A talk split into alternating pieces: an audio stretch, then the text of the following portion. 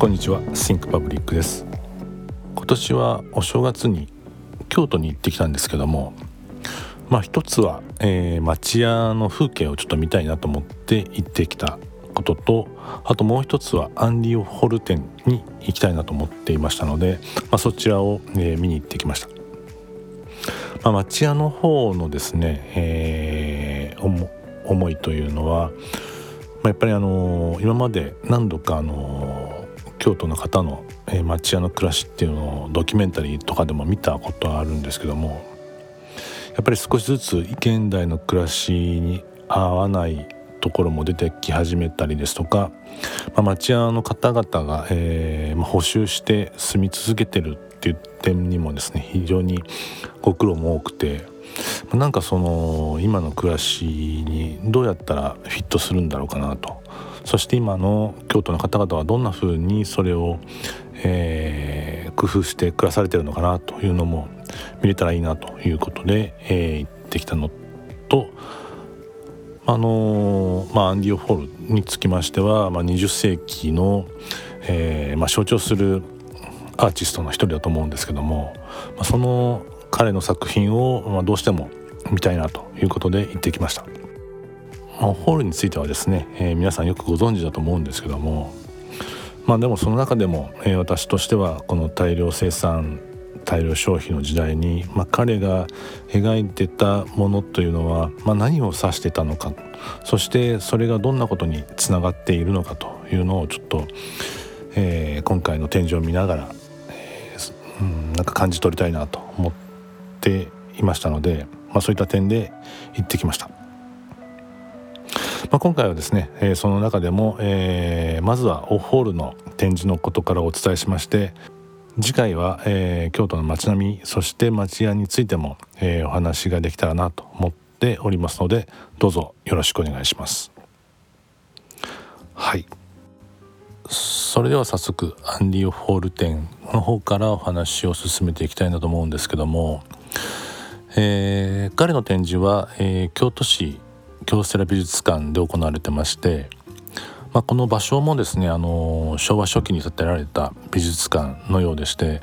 まあ、非常に趣のある場所だったんですけども、うんまあ、そうした中で、えーまあ、20世紀の、まあ、近代ですね近代現代の、えー、アーティストの作品が飾られるっていうのはとっても面白いなと思って見てきました。まあ、展示についてはですね大きく分けて3つのテーマに分かれてたと思います。まあ、一つは、えーまあ、彼が京都を訪れた時に、えー、どのように京都と関わりを持ったかというような、えー、作品群ともう一つは、えー、彼の象徴的な作品でありますシルクスクリーンアートですね、まあ、そちらの、えー、作品群そして3点目はですね、まあ、彼は若くして亡くなるんですけども、まあ、その亡くなるまでのですね、えー、間に書きました、まあ、その死をどう捉えているかという点の作品群ですね。そういったところで、えー、展示がなされていました。それでは、えー、今回のアンディ・ウォーホル展なんですけども私が一番興味を持っって見ていたのがシルクスクリーン時代の作品です、うん。まあ、その中でも特にスープ缶のイラストは彼の真骨頂だと思うんですけども、まあ、この作品に注目して見てきました、まあ、この時代、まあ、今もそうですけども大量生産大量消費という、えー、中で、えーまあ、いろんなプロダクトが生まれているんですけども、まあ、彼はその大量生産に、えー、なるようなですねアイテムを、えー、取り上げて書いてたりもするんですけども、まあ、それはどのような思いで書いてたのかなというところも知りたくて、えー、作品を見に行ってきました、まあ、特にこのスープ缶のイラストは、えー、非常に私の中でも、えー、興味深く写ってまして、まあ、これをを、えー、眺めながらうんいろいろ感じてきたんですけども、まあ、そんな中で、えー、一つ思ったのは、まあ、この作品の、えー、ディテールっていうんですかねはポストスクリプトのアート作品のような印象でした。ポストスクリプトというのはですねコンピューターの CG 技術と印刷技術が連携しているシステムのことを言うんですけども、まあ、描かれた線幅の均一感ですとかライン取りも CG で描かれたようなそんな無機質な、えー、印象を得るような絵になってました。おそらく彼が描こうとしたのはこの無機質感ではないのかなというふうに思って見ていたんですけども、うん。まあ、当時そのスープ缶は大量生産されていたものでしてその大量に生産されていることを彼は描きたかったのかなというふうに思って見てました、まあ、特にこのスープ缶はいろんな種類の具材が描かれている点もありましてその彼が描こうとしているそのパッケージングデザインっていうんですかねを、うん、なんかすごく正確に描いてるんですけどもそれが非常にあの気になって見ていたんですけども、うん、まあこの多品種生産を可能にしている技術っていうのもおそらく、えー、彼の目には豊かさの象徴として映っていたのかなというふうにも思って見てました。まあ、現代の我々の生活もこの大量生産の中で暮らしていると思うんですけども、まあ、このスープ缶こそあまり見かけませんけども、まあ、ペットボトルや缶ビール菓子のパッケージなど、まあ、誰が見ても分かりやすくそして誰が、えー、誰でも同じものが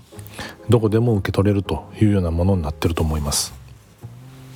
まあ、ただその一方で人から人への関係から物から人へといった関係に変わっているのかなという点も思いました、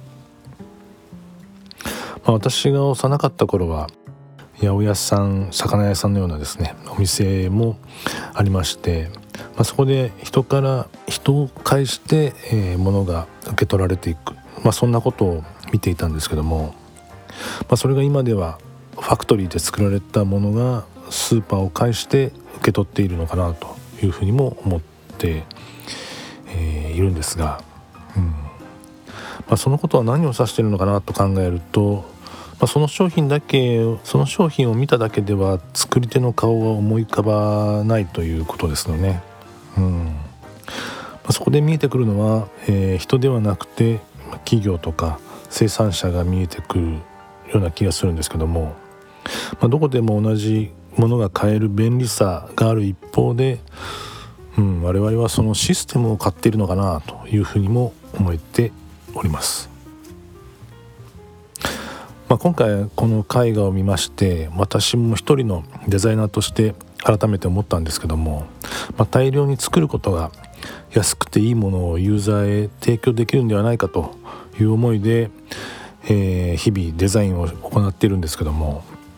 まあ、作り手の顔が見えないというのは本当に、えー、いいのかなというのも少し、えー、こうした機会を得まして思えてきました。まあ、もちろん大量生産が悪いというわけでもないと思いますし、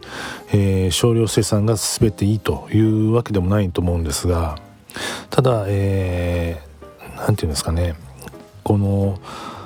かなりのものが、えー、このシステムを返さないと得れない生活が本当にいいのかなというふうにも思えております。まあ、こういった疑問が感じられることが、えーまあ、こういった絵画展のいいとこだなというのも改めて思ったんですけども、まあ、ホール店に足を運んでよかったなというのも改めて思いました。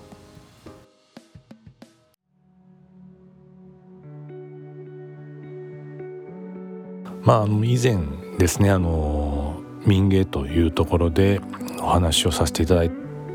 たんですけども、まあ、その民芸という、えー、概念は、えー、手仕事というところの、え、概念があって、まあ、それを柳宗悦氏が、えー、生活そこから見る生活というものの豊かさみたいなものを説いていたんですけども、うん、なんかその改めて豊かな生活って何だろうかというところも、えー、ウォーホルの絵を見ながら考えてきた旅の、えー、思い出となっております。また皆さんもですね、えー、何かウォーホルで感じたことなどありましたら是非お便りなどいただけるとありがたいなと思います。はい。それではありがとうございました。また次回お会いしましょう。See you next time. Have a nice day. Bye.